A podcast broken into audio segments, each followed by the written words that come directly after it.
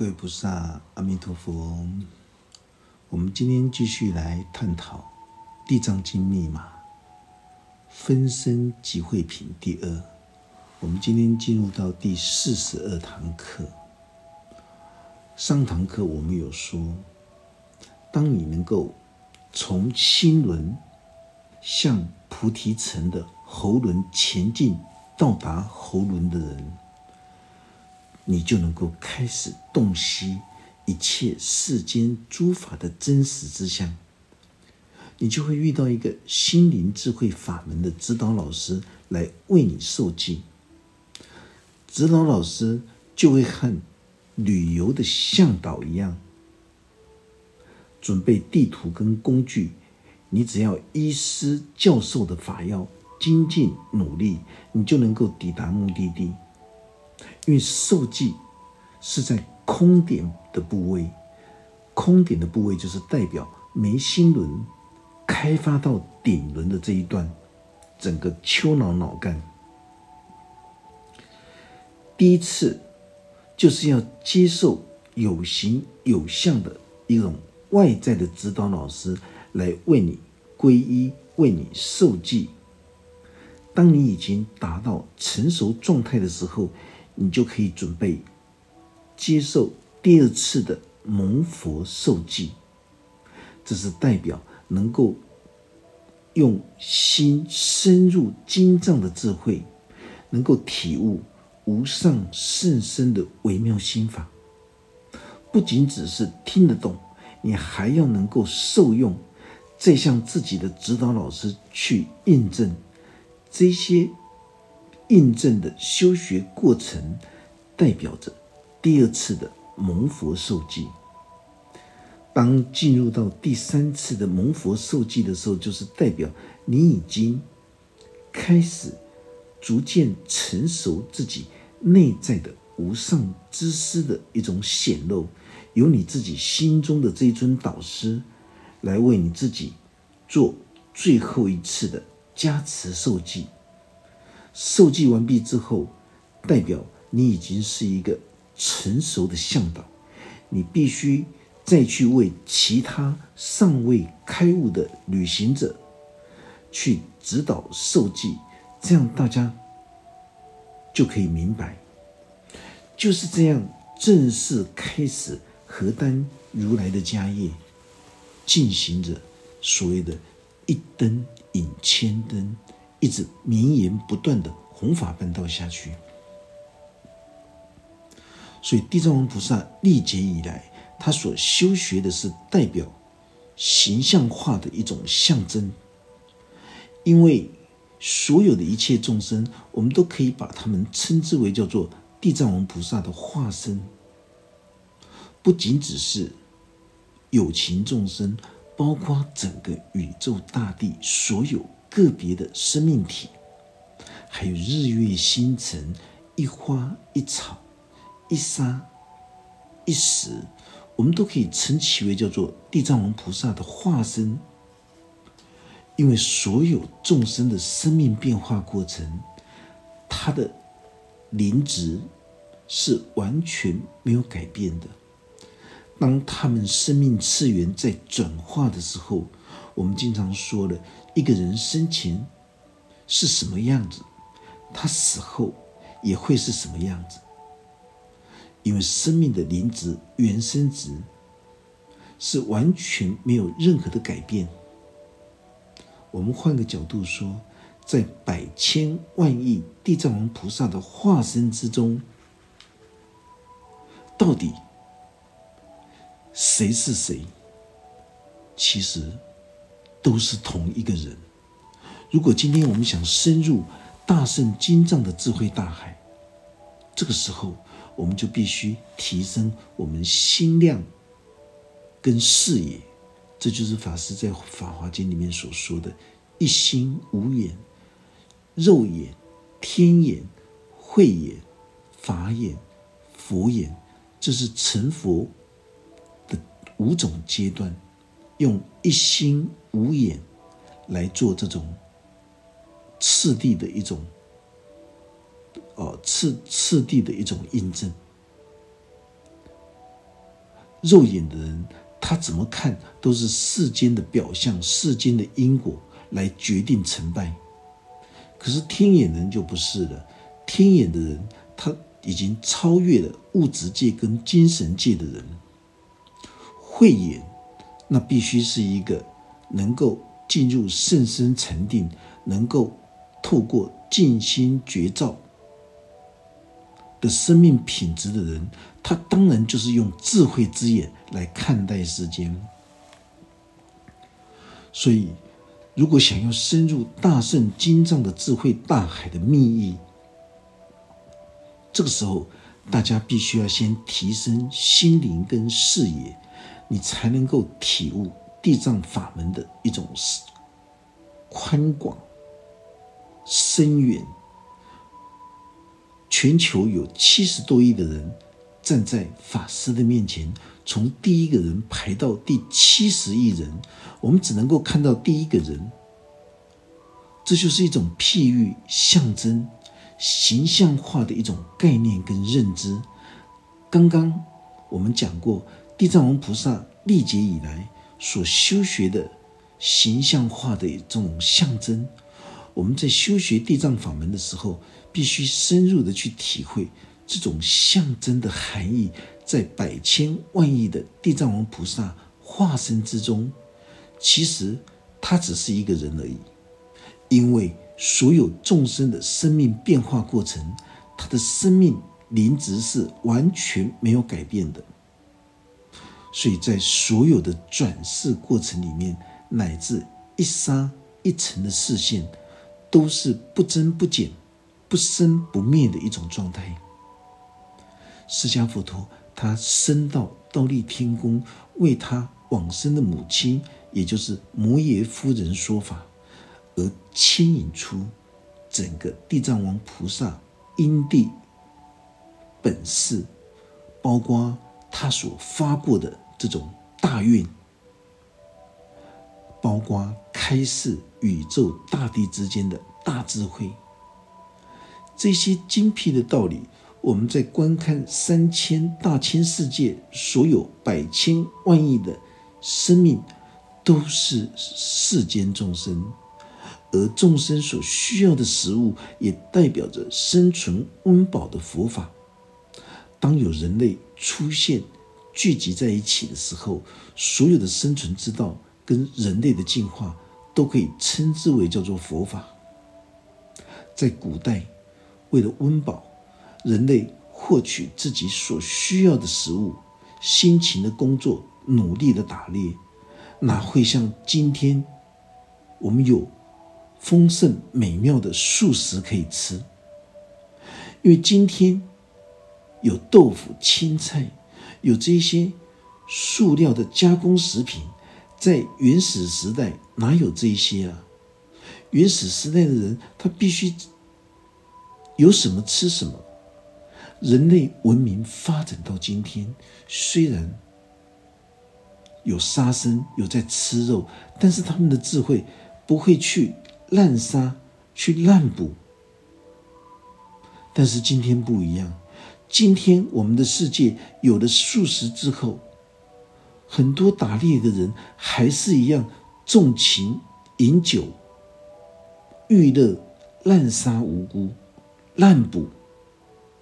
过去原始人类的老祖先懂得适度的去取用自己所需要的生存食物，也是为了生存，为了人类灵性的进化锻炼，所以他们。取他们自己所需要的。为什么说生存温饱也是属于佛法的一种涵盖的范围？因为当一个修行学佛的人，他第一次接触三宝的时候，那是代表他遇到了一个修行成就者，为他开示宇宙、生命、宗教的所有种种的迷失。《法华经》开示我们，只有佛口能够生出佛子。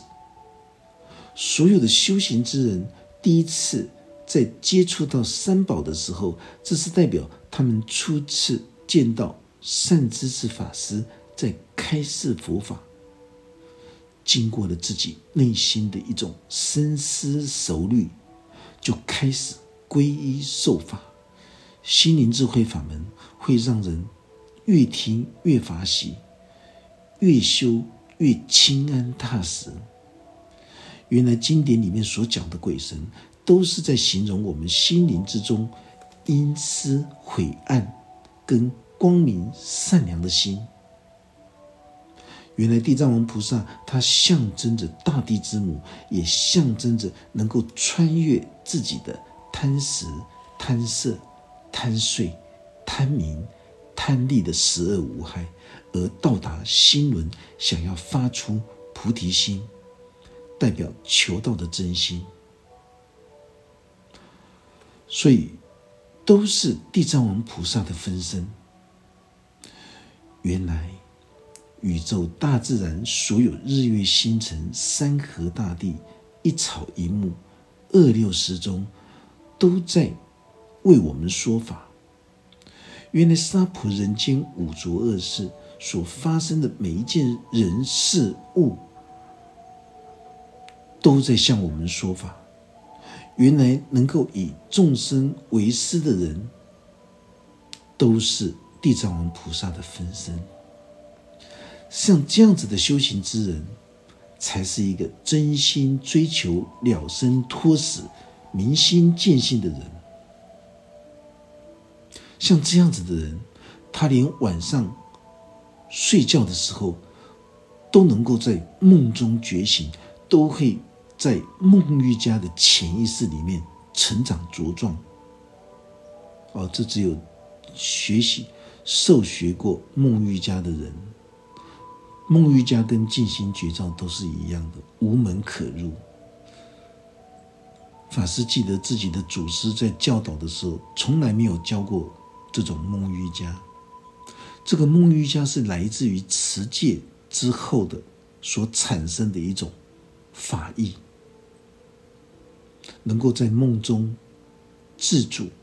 自己的所有的一切的言行作为，让自己在八世心田的释幻里面，都能够达到那种自主控制的一种能力，最后觉醒梦归即灭为乐的印证，涅盘极乐之境。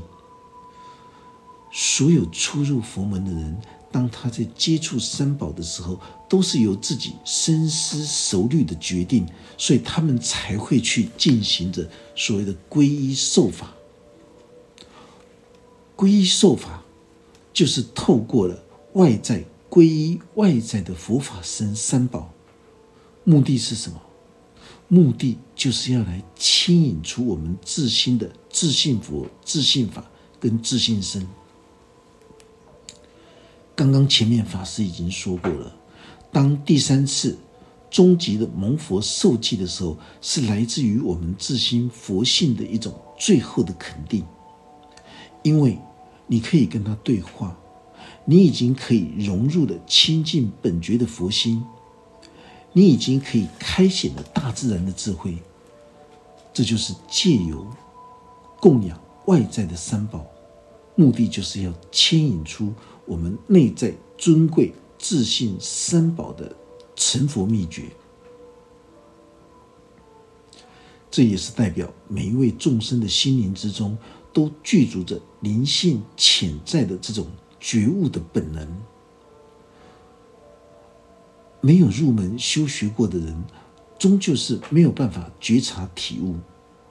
所以，每一个人的心中本来就具足着宇宙大地。之间的这种一切的智慧，因为无知愚昧，执迷在五根六识里面，所以才会无法见到自己当下的一心本来就拥有大自然的智慧，那个就是佛法。法师说过了，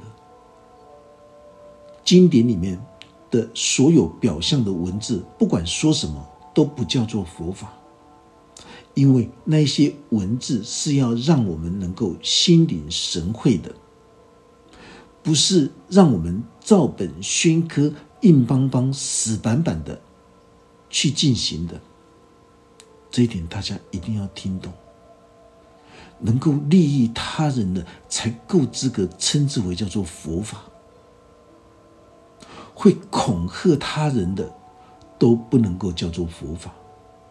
你不可以说哦，你只是善巧方便的在恐吓他，不可以。当我们在讲经说法的时候，中规中矩，真理就是真理，不容许有任何的这种个人的情绪。今天《地藏经》里面说了，当你在猎杀小动物的时候，你在蹂躏、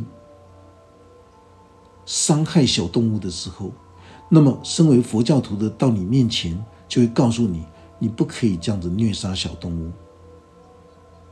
因为你虐杀小动物，会因为这种造业而造成的未来。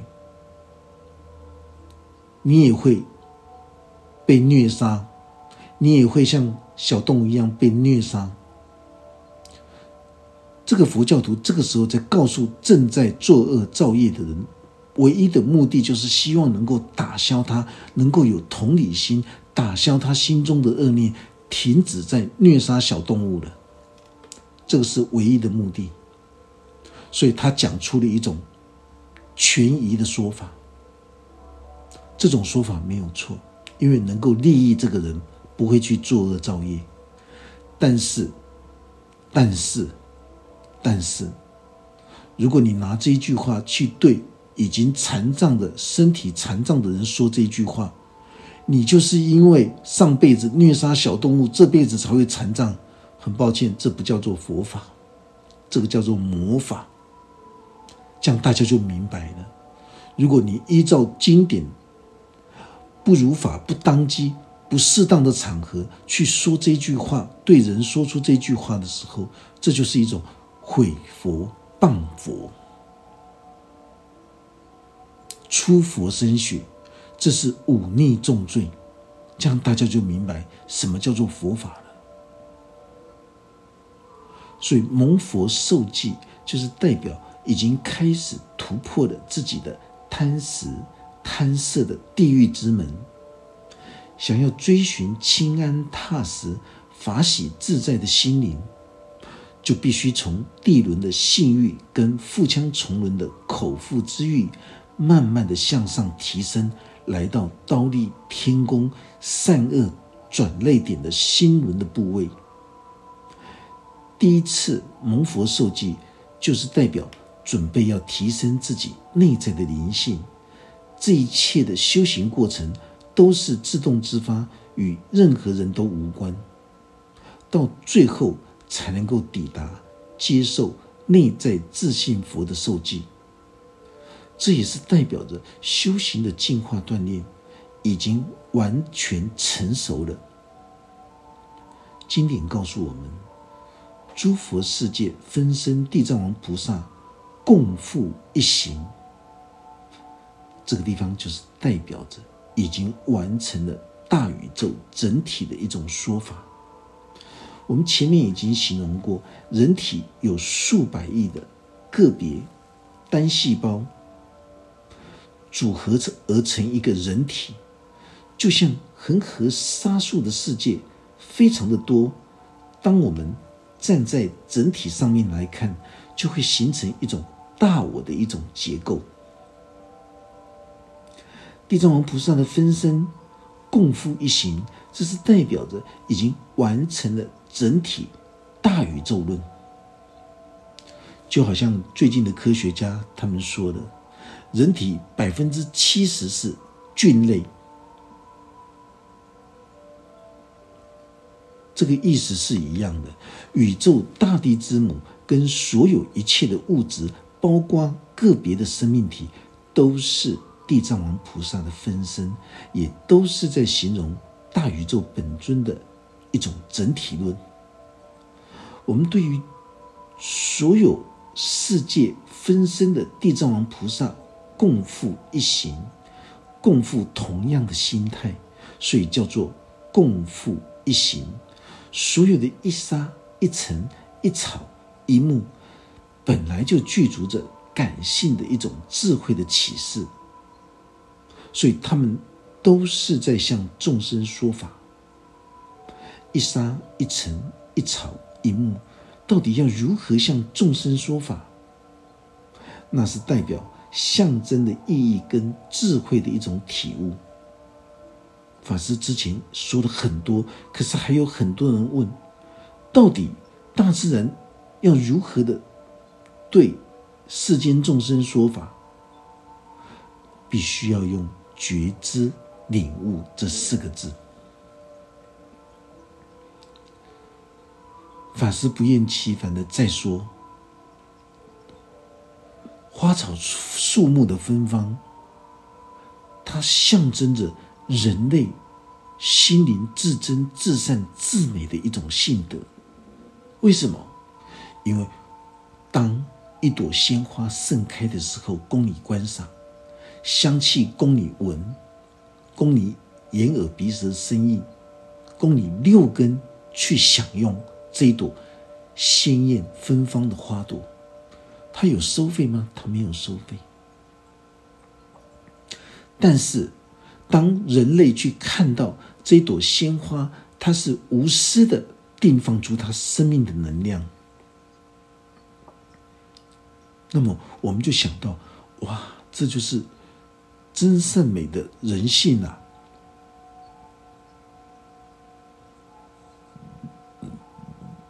只要你能够觉知领悟，当下这朵花正在为你说法，这样子你就知道，一花一草一木都具足着感性的智慧启示，他们都是在向世间众生说法。一沙一尘一草一木，就是这样子在向世间的众生说法，它象征的意义跟智慧的一种领悟。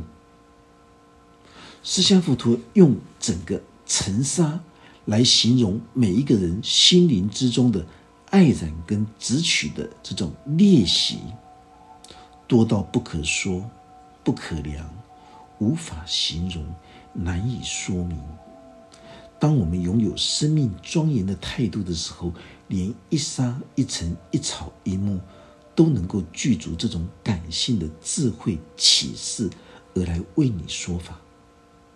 这也是象征着宇宙意识无缘大慈同体大悲的一种衍生。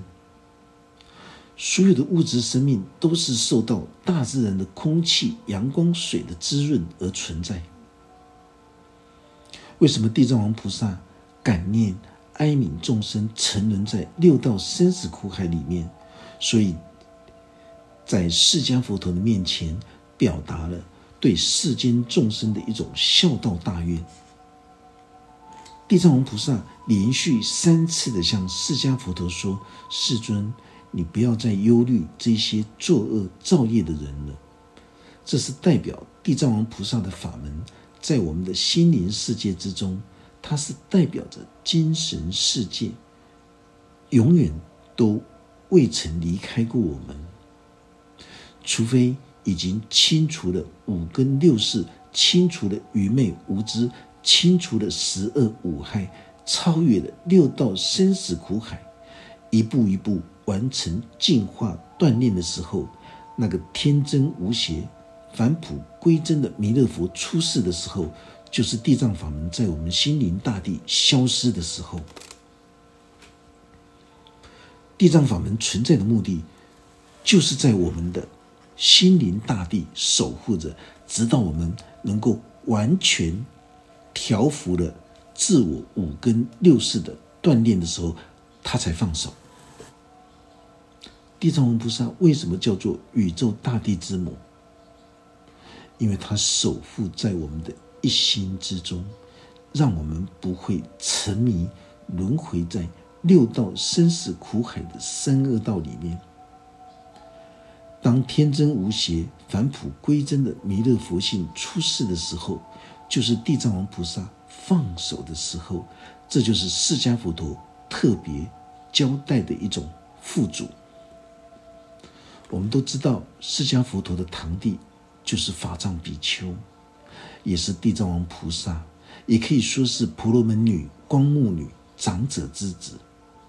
这些人物都是代表地藏王菩萨所有大圣经典里面的人事物的文字譬喻，其实都是在对我们说法，都是要让所有的娑婆众生打开心灵的智慧。如果经典的文字不能将我们心灵智慧打开的时候，那么经典的文字终究只是一堆闲文雅字。所以，地藏王菩萨在释迦佛陀面前表达对众生的孝思大愿，好像宇宙大地之母对众生的孝道大愿。因为从久远劫前蒙佛受记之外，还要去引渡众生。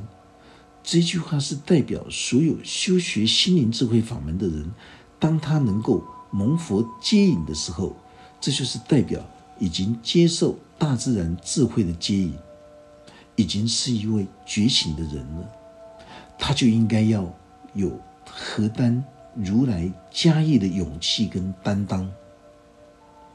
所以，当我们在修学大自然的智慧，就是代表我们在修学地藏王菩萨的法门，我们就会有这种担当，想要利益一切有情众生，所有生存在世间的人。绝对不是一生下来就能够觉醒。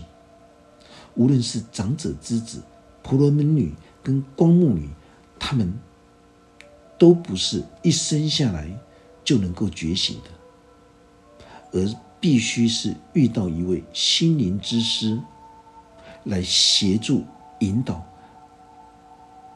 他们才能当下获得瞬间的觉醒。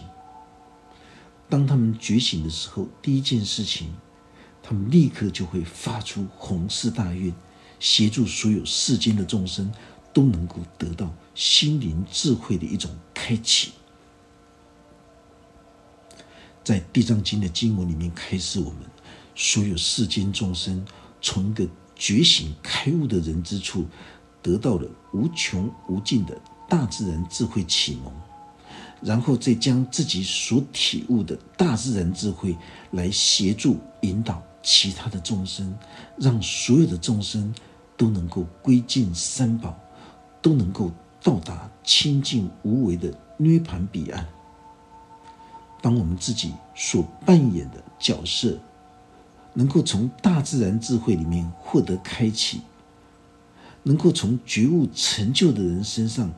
学习到大自然的智慧，那么我们也应该要让所有世间的众生也能够来归尽三宝。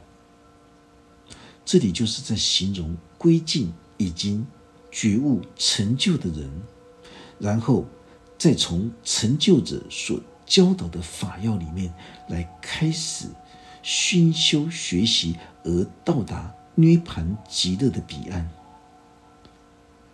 当我们相信这个道理，我们又能够如实如法的去修行锻炼的时候，那就是地藏王菩萨所要教导我们的方式。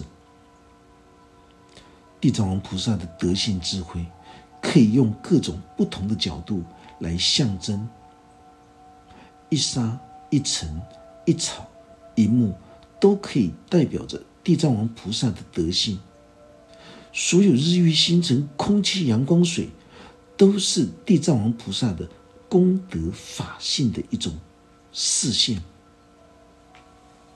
在经典的文字里面，绝对不是要我们狭隘的去思维，而是要我们触类旁通，深入大自然的智慧，让我们能够在大自然的万事万物里面，能够获得智慧觉性的一种启发。所以在《地藏经》里面，比较狭隘、具体的来代表着地藏王菩萨的这种身份，有长者之子，有婆罗门女，有光目女，有法藏比丘。当时在两千五百年前，释迦佛陀升到刀立天宫为母亲说法，主要的目的就是针对旁边的法藏比丘在说法。从这里，我们就能够觉察了悟，所有的修行学佛之人，只要你能够面对宇宙大地一切生命个别体，都能够拥有生命庄严的态度的时候，只要你具有这种心态的人，都可以称之为叫做法藏比丘。我们不可以太狭隘的来解读法藏比丘就是释迦佛陀的堂弟，这只是其中的一个身份而已。我们可以深入经典的密意跟见地，这才是深入经藏智慧大海最重要的入门关键。以广义的象征来说，想要成就地藏王菩萨的悲愿的时候。唯有让每一位众生都能够归尽三宝，你才能够永离生死，你才能够解脱一切烦恼痛苦。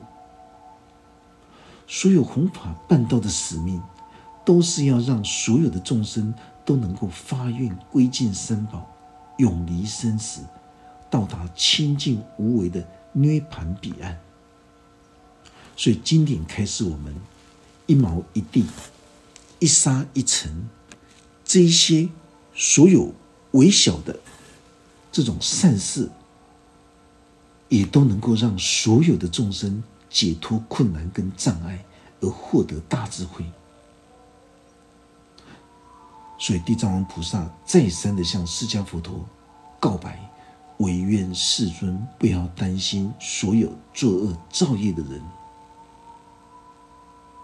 为什么释迦佛陀？会忧虑这些后世作恶造业的人呢？因为释迦佛陀跟地藏王菩萨都一样，他们看到众生无知愚痴，无法解脱心灵的痛苦跟烦恼，所以这些成就者都会忧虑众生、哀悯众生。今天我们这堂课就讲到这个地方，愿佛法真理智慧与大家同在，阿弥陀佛。